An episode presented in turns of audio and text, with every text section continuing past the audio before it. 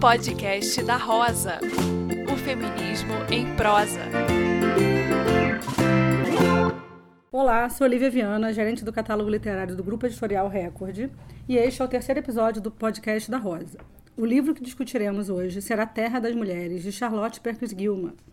Vamos conversar com Ana Lima, editora executiva do Grupo Editorial Record, e Renata Correia, roteirista, escritora e muito mais. Oi, gente. Oi, Ana aqui. Renata aqui. É, o livro A Terra das Mulheres, ele é de 1915. Ele inspirou o criador de Mulher Maravilha, né? Foi escrito por Charlotte Perkins Gilman, como falamos aqui. Ela é autora do primeiro clássico feminista chamado Papel de Parede Amarelo, que foi publicado em 1891. A gente não vai falar aqui desse livro, mas vale também depois pesquisar sobre ele, que é um livro braço. Nesse livro aqui, A Terra das Mulheres, a autora inventa uma sociedade composta unicamente por mulheres, que se reproduzem pela partenogênese. Enfim, elas não precisam de homem para nada, nem para procriar. A terra que elas vivem juntas é bem distante, afastada de tudo, e os poucos nativos do entorno temem o local porque os homens que foram até ali nunca voltaram. É perigoso até o caminho para chegar até lá. Eis que então três homens norte-americanos exploradores, expedicionários, ao saber da existência dessa terra, cismam em ir até lá. Se preparam mesmo para isso. Eles tinham dinheiro e curiosidade suficiente para esse empreendimento, que deu trabalho, eles ficaram muito curiosos para ir até lá. Dos três homens, um é o típico macho orgulhoso de machices que basicamente queria até lá só para mostrar para todas elas que, eles, que elas precisavam dele, né? Queria seduzir e tudo mais que um, um típico macho de, desse naipe assim costuma fazer, né? Aí tem o outro que é mais romântico e o outro mais sensato, que é o narrador. Mas tanto faz, são todos homens de 1915 que se deparam com uma terra de mulheres independentes e completamente autossuficientes. E isso já é problemático o suficiente para o livro começar, né? É, queria falar com vocês, então, acho que podia começar com a Ana, né? Porque a Ana Lima, além né, de editora executiva de outros selos do grupo, ela também edita a, a Rosa dos Tempos, né? E o selo o Rosa dos Tempos é um selo feminista que busca ser o mais includente possível com todos os tipos de feminismo, né, Ana? E, enfim, a gente já pode aqui então antecipar a problematização do fato de, nessa sociedade da terra das mulheres, a maternidade ser uma religião e a vida doméstica ser o centro da dinâmica delas, né? Sim, é, a, a Rosa a gente tem procurado mesclar bem, assim, livros contemporâneos de não ficção é, e clássicos de ficção que estão esgotados ou, ou coisas que nunca foram publicadas no Brasil. E o Terra das Mulheres é um deles, que foi publicado há muito tempo atrás e pela Vozes e estava aí fora de catálogo um tempo. É, o livro, a Charlotte tem isso nesse livro. Assim, no, quando eu li pela primeira vez eu fiquei mais incomodada do que fascinada. Depois eu fiquei fascinada. Porque no início me irritou um monte de coisa, assim. Me irritou é, eles serem os narradores durante tanto tempo, me irritou é, essa coisa da maternidade ser um valor supremo, uma missão, assim. É quase a mulher que não é mãe não é tão valorizado quanto aqui é, né? A, ser mãe era uma coisa muito, muito importante na sociedade dela. Depois da minha segunda leitura, já não, eu já vi que ela era uma grande sátira mesmo. Ela estava é, estereotipando e era tudo uma grande piada, assim, é, é um misto de sátira é, é e crítica social forte, assim, que ela estava fazendo e surpreendente para a época. Mas ainda assim tem um monte de coisa no livro que vai incomodar feministas de hoje em dia, como condenação total do aborto. Então é, é um livro para a gente discutir. É, esse é o objetivo mesmo. Então vamos discutir. Renata, o que você pensa aí sobre isso que a Ana acabou de falar? É, eu acho que antes de discutir o Terra das Mulheres propriamente dito, a gente tem que lembrar é, algumas características dos gêneros utópicos e distópicos eles estavam muito em voga nessa época, né, no início do, no início do nosso século XX, no início do século passado. E os gêneros utópicos e distópicos, eles, eles, a princípio, eles falam muito mais do tempo onde eles foram escritos do que de um futuro ou de uma, ou de uma fantasia propriamente dita. É, a Charlotte Perkins Gilman, ela é uma pioneira, então a gente tem... Ela, então, ela vivia no, no meio de intelectuais, ela vivia num meio literário é, fervilhante. Ela foi criada por mulheres também muito extraordinárias para sua época, que acho que isso deu auto, autoconfiança uhum. para ela é, é, ser a autora que ela foi. E eu fico imaginando ela como autora, se ela não teria esse desejo é, de refletir a sua época, de ter esse desejo de se inspirar no cânone e fazer a sua própria utopia e fazer a sua própria, a sua própria narrativa utópica.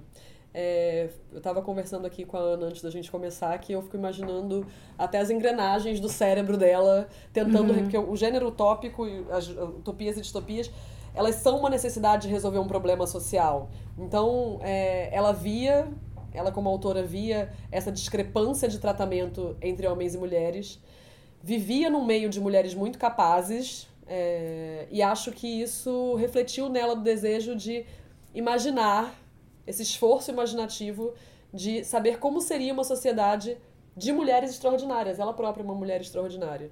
É... Fico imaginando também como ela. É, que essas questões que hoje a gente vê como muito problemáticas, e o livro é problemático, porque ele é super. É, é, ele tem, não tem nenhuma diversidade racial, por exemplo, Uhum. ou tem a questão da maternidade como centro da vida da mulher. É, fico imaginando como ela ficou tentando resolver esses problemas é, é, como autora ali. Então, assim, ó, a, a maternidade é uma coisa super. É, é, é uma coisa não discutida, não debatida. Mas ela sabia que existiam mulheres que não podiam ser, ser mães. Então, dentro do livro, por exemplo, a, é, como é, a maternidade é feita por partenogênese, Uhum. as mulheres que desejam ser mães efetivamente engravidam pelo desejo e as que não querem ser mães não engravidam. É, então, isso é apesar, democrático. apesar de você ter uma, é, a maternidade como centro dessa sociedade, as mulheres que não o desejam não são mães. Então, assim, é, então ela fica tentando resolver os próprios problemas que moralmente ela tem dentro dela, dentro da narrativa. Então a gente, acho que a gente vê essa estrutura, esse esforço quando ela escreve, sabe? É muito incrível mesmo. Ela faz um, uma. E dentro dessa problematização que você fala que tem, que são várias, é uma coisa que também eu destaco é que o tempo todo ela fala de civilidade, civilização, pensando o tempo todo nos Estados Unidos e na Europa, né? Uma coisa que a gente consegue realmente enxergar ali. E tem essa questão não só da mãe, como o universo que elas trazem ali na Terra das Mulheres é uma coisa perfeita, é uma limpeza perfeita, é um lar perfeito, é como se a gente tivesse, como se a mulher também, se você for pensar uma problematização em cima disso, é como se a gente tivesse mesmo que ser sempre responsável pela limpeza das coisas, pela né, Ordem. pela ordem, exatamente, né? Tem isso. Mas de cara você pode pensar nisso como um, um problema, mas aos poucos é aquilo que você falou também, Ana, de numa segunda leitura, ou até o final do livro, até quando você fecha o livro, você É. vai refletindo que ela deixou ali uma mensagem que não era bem.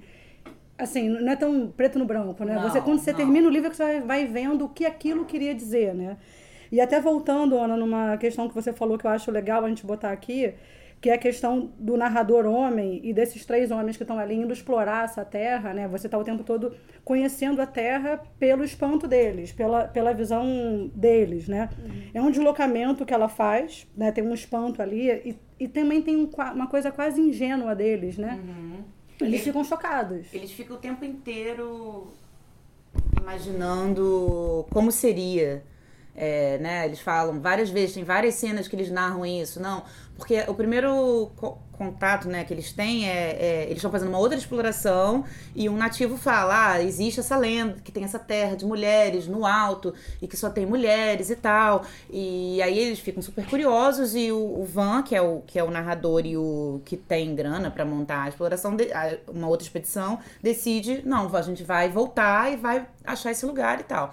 E isso é uma coisa demorada, e no caminho eles ficam o tempo inteiro imaginando: não, é impossível, é, tem que ter algum homem, é, imagina como deve ser, deve ser uma coisa completamente selvagem, não deve ter organização nenhuma, como elas comem, como elas é, se protegem da chuva, como, É. como elas procriam, enfim, eles têm é, muitas dúvidas e algumas certezas, entre elas é a certeza de que tem que ter um homem nesse lugar em algum momento. Nem que o homem vá de vez em quando, mas assim, tem que ter, é impossível. É, eles também não imaginam como é que uma sociedade, como é que alguém, assim, um grupo poderia se estabelecer seguramente sem homens. Sem né? um homem. Sim, eles imaginam elas fracas, eles imaginam elas é, desorganizadas, tudo contrário, né? É, da civilidade que eles encontram quando eles chegam lá, eles veem que é tudo diferente. Assim que eles estão se aproximando, já, ainda no, no, no, avião, né, no bimotor lá, eles veem as plantações perfeitas, aquela coisa assim.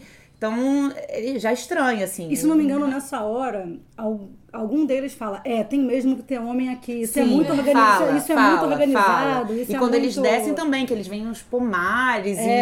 e é, é, sistema de irrigação e tal. Como é que pode? Tem alguma. É, não é o que a gente Sim. esperava. Então, ela, elas são mais civilizadas do que, do que a gente estava imaginando. E aos poucos eles vão adentrando na Terra e vem que realmente não tem homem, não tem homem, não tem homem, só tem mulheres, crianças e adultas e adolescentes, mas só mulher. Só mulheres. A Renata também, a gente um pouquinho antes de começar, a gente estava conversando, a Renata falou uma coisa interessante, porque de primeira a gente se espanta com esses três narradores homens. E a, até a Ana brincou que às vezes se irritou também, né? De ter esses três homens contando sobre isso. Mas tem aí também um recurso, né, Renata? É, eu fico é, imaginando a quantidade de autores homens que escreveram personagens femininas completamente estereotipadas e o quanto na escrita da Charlotte a gente vê é, um certo sarcasmo, uma certa ironia e um humor quando ela descreve as personalidades desses três exploradores. Então ela faz três, três personalidades que a gente. que é, curiosamente foi escrito em 1915, mas a gente vê até hoje, Sim. porque a gente tem é, o Terry, que é completamente é machista, descrente no que as mulheres podem fazer, vê as mulheres apenas como. Subjuga, é, completamente. É, seres de segunda classe, subjugados por ele é, através do sexo ou através da, da, da, da feitura das coisas domésticas. Você tem o Jeff, que é teoricamente o bonzinho, mas ele é super paternalista, ele endeusa as mulheres Sim. como se elas fossem seres completamente frágeis, e ele também se espanta quando ele chega na Terra das Mulheres. E a gente tem o nosso. quase o nosso esquerdomacho, né? Que é, é sensato, é equilibrado. Ele é o esquerdomacho. O Van, que é o nosso é. narrador e que e que, é, que ele também é um estereótipo desse, desse homem que se espanta, quer aprender, que quer, quer aprender, quer ouvir. Então é, chega a ser moderno, né? Sim, o que a gente, sim, sim, sim. É, o que a gente é, observa aí com esses estereótipos de homens que a Charlotte criou. É, e tem muito humor nesse lugar, porque é, quando, eles falam, quando eles falam, ah, só podia ter homem, e aí eles chegam e eles acham a sociedade europeia e eurocentrada, eu acho que aí tem uma outra camada que eu vou chegar até lá, uma sociedade europeia é, eurocentrada ou americana, norte-americana, é o melhor tipo de sociedade que pode ter, e quando eles se confrontam com essas mulheres, elas ficam espantadíssimas, espantadíssimas com a quantidade de desigualdade social, Sim, com a pobreza, com a violência. Então, assim, é, eles são tão macho-centrados que eles imaginam que a sociedade é, que foi construída sobre, em cima de valores masculinos é a melhor coisa que pode acontecer. É, verdade. E é chocante para eles quando eles chegam numa sociedade que é mais organizada, mais justa, mais igualitária e ela foi construída por mulheres. É, existe também, é, algum, existem algumas teorias sociais que falam sobre como as, sociedades, como as é, estruturas patriarcais elas se repetem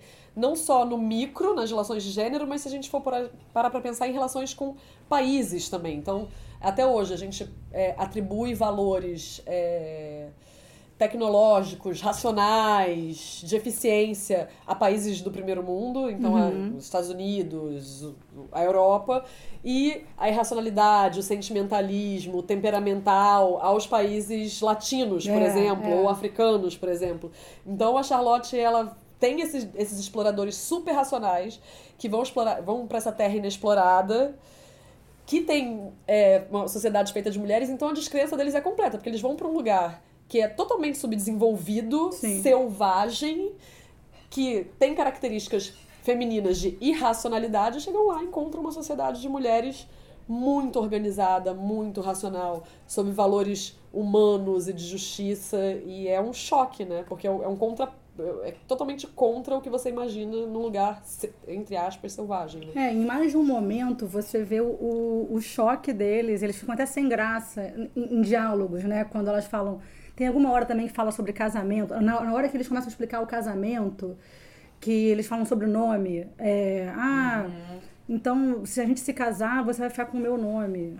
Aí são coisas que a gente já E naturalizou. Elas não, e elas não entendem. E elas acham aquilo um completo absurdo, né? É, De- sim. é, Mas como eu vou abrir mão do meu nome, ficar com seu nome, pra quê? E aí ela tem uma hora que ela ainda fala, mas antes disso, as mulheres não têm nome. É. E aí ele fala, tem sim, elas carregam o nome do pai. Então você vê que o tempo todo você tá com o nome de um homem. Ou é o seu pai, que é normal. Claro que você pode, né? Hoje em dia, você pode usar o nome da sua mãe quando você se, se diz fulana. Mas ainda é comum, hoje em 2018, ainda é comum você usar o seu último sobrenome, que costuma ser o do pai, né? É mais comum isso do que. Então tem várias, várias é, E no normatizações. casamento usar o, o do marido. O do marido Hoje em dia, muita mulher já não, não, não gosta mais, mas tem umas que fazem questão, né? Questão. É, e tem essa coisa de vários termos que eles, como a Renata falou, que foi construído né, em, em sociedades altamente patriarcais, que eles naturalizaram e acharam o máximo, e ali em conversa com elas, eles mesmos iam vendo que estava tudo errado, né? Eles ficavam sem graça em relação à realidade deles ali. E tinham, assim, a gente pode pontuar aqui várias coisas que, quando eles se esbarram com elas ou com a terra delas, que eles ficam completamente espantados. Praticamente tudo, né? Tudo é um espanto para eles. Mas tem uma questão também que eles ficam pensando muito que vai ter muito frufru, elas vão co- costurar o dia inteiro, que elas vão ser sensíveis. E quando elas che- eles chegam lá, eles veem, na verdade, uma, uma sociedade de mulheres que tem corpos que são máquinas, né? Elas correm como... Tem uma hora que eles falam... Gazelas. atléticas, É, elas correm muito, elas são fortes, elas são, né, altamente... Tanto que elas conseguem prender eles duas vezes. Elas, elas que fazem a, a lei ali, elas que, não só a lei, a lei, como elas fazem o policiamento de tudo, né? Em algum momento, alguém fala, em algum momento alguém fala, ah, eu vou, é, claro que é o machão, é o Terry. Terry. Ele fala, ah, eu, eu gostaria de andar por aí, não fique com medo. Aí ela fala, não, isso daí, você andar por aí é muito perigoso. Aí ele fala, não se preocupe, eu sou civilizado, eu não vou fazer nada com as meninas. Aí ela fala, não, o perigo é você, elas é que podem te machucar. E claro que ele não espera nem um pouco disso, né? E no final das contas, a gente não vai dar tanto spoiler, né? Melhor não falar, mas enfim. Mas isso não exime ele de assediar na primeira oportunidade Isso que ele não tem. exime. na primeira, na primeira oportunidade que ele tem. É, eu quero até trazer uma notícia mais contemporânea agora. O ator que interpreta o super-homem é, nos, últimos, nos últimos filmes da franquia, o Henry Cavill, ele simplesmente falou que na- no auge do Me Too, ele não é, paquerava ou saía com mulheres com medo de ser denunciado. E aí eu só pensei, bom, se ele não sabe a diferença, ele com certeza assedia, né? Com certeza. sabe a diferença Exatamente. entre paquera e assédio, você tá fazendo alguma coisa errada. E o Terry é muito isso, né? Ele. Ele, Ele acha que é galante. ele acha que é galante a insistência e o direito dele em, em assediar é, uma das meninas que se aproxima mais dele durante a narrativa, assim. É, e é curioso também o- na, na figura do Terry, porque cada um deles, ao longo da narrativa, acaba se envolvendo com uma, uma jovem que vive na Terra das Mulheres. E nisso, a Charlotte também acaba discutindo uma coisa que é muito interessante, que é a divisão sexual do trabalho, para que serve o casamento, para que que serve o amor. Então, é, eles explicam como funciona o casamento na sociedade deles. Tá, e aí? O que que acontece depois de um casamento? Então, assim, tipo, a mulher fica em casa, fica no lar, e a gente dá em troca pra vocês amor e proteção. Tá, mas pra quê? É, É. sim, isso, isso é bem questionável. É, e é. como acontece, né? Mas por que, que você escolhe essa pessoa? É. É, aí fala de se apaixonar, enfim. E elas se espantam também quando. Porque a questão do trabalho, né? Que eles falam que as mulheres não precisam trabalhar. E isso pra elas é inaceitável, porque a ba- ela, tudo delas é baseado na divisão de trabalho entre elas. e eles ficam sem graça também, como isso que a Renata falou, que cada vez que ah, eles vêm lá com de onde eu venho é o máximo, é totalmente civilizado, uma das coisas que deixa os três sem graça, na verdade, é quando fala. é, as mulheres que trabalham são aquelas pobres, né? Você só vai precisar. E aí elas se espantam com, com outra coisa, que é o termo pobreza. Porque de- ali, aquela terra ali, não existe pobreza. É tudo uma igual. espécie de. É quase um socialismo, né? Tem uma. Tem, tem uma questão ali que realmente o, o tempo todo essa, há uma parábola sobre o como tudo que eles acham que é o máximo vai se desconstruindo ali conforme a, a narrativa vai. É, até essa questão que a gente está falando do, do machão dele, que ele, enfim, acaba tentando assediar, e é muito intrigante mesmo essa questão que elas não têm relação sexual nenhuma. Né? Você podia ter, em algum momento, você podia questionar, hum, será que elas têm alguma relação entre si? Não, não existe. Elas, ali, a questão é muito mais ligada a relações amorosas do que relações sexuais ou desejo. O desejo ele não está presente nessa terra das mulheres. Né? É, afeto e companheirismo entre elas, né? Elas... É... Porque tem as que têm filhos, tem as que cuidam, porque tem todo um processo lá super... É definido sobre quem tem filho, depois tem outras que são as que cuidam dos filhos e, e, é tudo bem dividido assim. E todo mundo se ajuda em tudo o tempo todo, mas não, não tem namoro, né? não tem ninguém namorando porque afinal de contas não existe o não desejo, existe, né? É. Foi o que você falou antes um pouco também dessa sepsia. É uma sociedade sem violência, sem sexo, sem sem doença, né? Acho que também fala isso que elas não, não que não tem doença sem pobreza. Sem pobreza. Sem fome. E é, e é impressionante mesmo, porque também se você for ver por esse lado, a gente começa a, enca a, a encaminhar a coisa, tanto essa como elas se protegem, como tem algum momento que é, deixa claro que se mexer com uma, vai mexer com todas lá, porque são todas realmente completamente unidas. Que aí você vê que está começando ali, isso que ela mostra também é uma utopia máxima da sororidade, que hoje em dia a gente busca falar tanto sobre esse termo.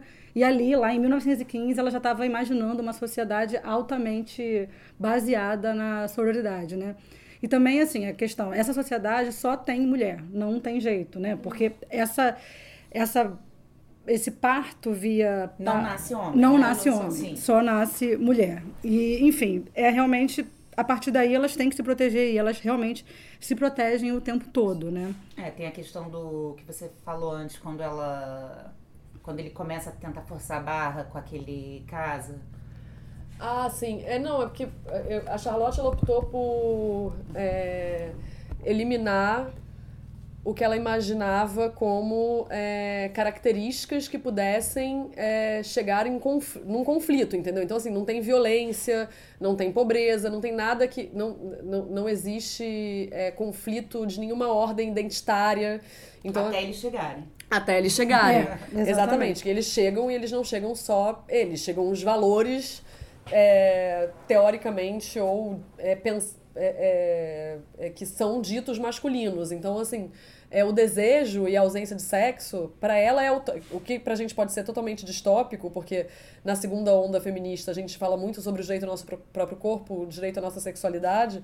Para ela, você retirar da equação é, a sexualidade, teoricamente pode ser algo libertador, porque se o sexo era algo que era negado à mulher e era obrigatório no casamento, ele é só um dever reprodutivo. Então, assim, você retirar o sexo dessa equação pode ser visto por, por vários prismas, entendeu? É o contrato sexual. É o contrato sexual. E se você. E ela, é, ela é, é curioso que quando é, o desejo sexual se manifesta nessa narrativa, ele imediatamente gera conflito. É verdade. Ele imediatamente gera conflito. Então, assim, é, é mesmo o Van, que é o nosso esquerdomacho é, centrado e equilibrado, é, a questão sexual dele com a, a Elador, que é a, a, a, a jovem da Terra das Mulheres que se interessa por ele, é sempre complicado. É o único momento onde, onde se gera conflito entre esse casal tão harmonioso. É, e aí vai o spoiler, né? Eles são expulsos é, da Terra das Mulheres quando o Terry rompe esse contrato e tenta violentar a esposa dele. O que eu acho também muito curioso, que é não se falava em 1915 em estupro marital. Sim. Sexo era dever da mulher prover o sexo ao marido. Então, assim, quando existe um contrato de casamento entre duas pessoas e a Charlotte Perkins Gilman é, questiona que o sexo é um dever desse contrato, ela está adiantando uma discussão que a gente está tendo muito recentemente, na verdade. Ela foi bem visionária nesse sentido. É impressionante mesmo, né? É, eu acho também a gente tem que aqui seria bom para a gente encerrar né, essa conversa, a gente deixar bem claro que por é incrível. Você fecha esse livro, muita coisa vem, te vem à mente depois e, e dá muita vontade realmente de da gente se unir mais, de você realmente ver que tem muita coisa para se fazer se a gente se unir mais. E tem uma questão que nessa narrativa o tempo todo você vê que ali elas não tinham inimigos, elas eram todas irmãs e amigas mesmo, né? E tem uma, um trecho até que eu achei bonitinho e, e guardei aqui para a gente até encerrar, como, como até um momento que a gente está vivendo hoje em dia, aqui em 2018, que a gente está, o feminismo tá, voltou realmente totalmente à voga, a gente está falando muito mais sobre isso, sobre a sororidade. Tem um trecho que ele fala: é, ficaram mais próximas, apoiando umas às outras e suas irmãzinhas, desenvolvendo poderes desconhecidos sob a tensão da nova necessidade. Eu acho que é bem o que a gente tem feito hoje, né? Há uma nova necessidade da gente realmente ir atrás dessa equidade com os homens e a gente tem se manifestado sobre isso, né? O feminismo não é uma não, é, tem sido é, uma questão de um país ou de outro. Tá uma onda global, né? Tá interessante a gente ver isso. Enfim, é, é um contrário também de uma ideia que no livro fica o tempo inteiro, de você falou que quando elas se juntam, Fica muito essa ideia, eles têm essa ideia de quando elas se juntam, vai ser uma histeria, vai ser um. Todo mundo falando que elas devem competir, que elas devem brigar. E agora a gente entendeu, agora que a gente tomou um pouco a narrativa pra gente, finalmente a gente não vai soltar mais, entendeu que esse é um discurso muito interessante para os homens. É, que as mulheres fiquem brigando, que as mulheres. É, é, fiquem competindo, a gente meio cresce achando isso, e quando você vê que não é isso, que você não precisa fazer isso, que é justamente o contrário, que você tem que se unir, a, é, é, a gente deu aí o, a virada agora e, enfim, é um caminho sem volta também. É... Você, Renata? O que eu acho é... que é super importante esse livro e pensar nesse contexto histórico também é isso, é uma autora que em 1915 e até antes, porque o Papel de Parede Amarelo é o, o grande clássico dela e eu acho que ela é, ela aprofunda os debates, muitos debates que aparecem no papel de parede amarelo no Terra das Mulheres, que foi uma mulher que, nesse período, no final do século XIX, no início do século XX, teve a ousadia de pegar a narrativa sobre o que é ser mulher com as mãos e é, ter a coragem de se expor, de publicar, de fazer o esforço de imaginar é, narrativas da perspectiva da mulher, do desejo da mulher, do sofrimento da mulher, do que era ser uma mulher nessa na sociedade onde ela vivia. É, então, se a gente pensar que era um momento histórico onde existia muito silenciamento, onde a divisão sexual do trabalho era muito mais radical, onde as opressões que uma mulher sofria eram muito mais radicais, é, ela não não só uma pioneira, mas ela, ela era uma mulher de muita coragem, assim. Ela, ela, ela vivia ela vivia num meio que era que era que era de intelectuais, que ela já era de artistas e ela ousou imaginar que aquilo não era um espaço exclusivo de homens e que muitas vezes hoje em dia a gente ainda acha que alguns espaços são exclusivos de homens e que a gente não pode acessar. E ela naquele período ousou acessar e ousou ser uma autora, sabe? Acho que só isso já vale a leitura do livro para ver a perspectiva dessa mulher nesse período. É verdade. Esse livro, A Terra das Mulheres, ele é um dos livros da autora, né? O Papel de Parede Amarelo, como a gente já citou aqui, é o primeiro clássico feminista já escrito e é um livro, vale só rapidamente a gente falar que o Papel de Parede Amarelo, ele trata, ele tem um quê de, de terror, porque há, há um, um, enlouquecimento ali que parece um, um, um quase uma, né? um terror psicológico, mas ele basicamente trata da questão do quanto que o homem muitas vezes infantiliza a mulher como uma forma de proteção. Eu estou te protegendo. Não, não, deixa que eu carrego, deixa que eu levo. Não, o médico, tudo o tempo todo, ele querendo, digamos, né, com a desculpa de cuidar, ele está infantilizando e dominando a, a mulher. É, a Terra das Mulheres, então, é um livro que realmente, quando você termina a leitura, é que tudo vai voltando, você começa a repensar totalmente a sociedade, não é só uma questão do feminismo, né? Você repensa até o, o capitalismo versus socialismo, é, tem você uma crítica social tem uma crítica forte. social muito ampla, né? E, enfim, vale muito a leitura. Meninas, obrigada. Ana. Obrigada. Obrigada. Renata, muito obrigada. Obrigada, obrigada pelo convite. Adorei estar aqui. Foi lindo, gente. Podcast da Rosa. O feminismo em prosa.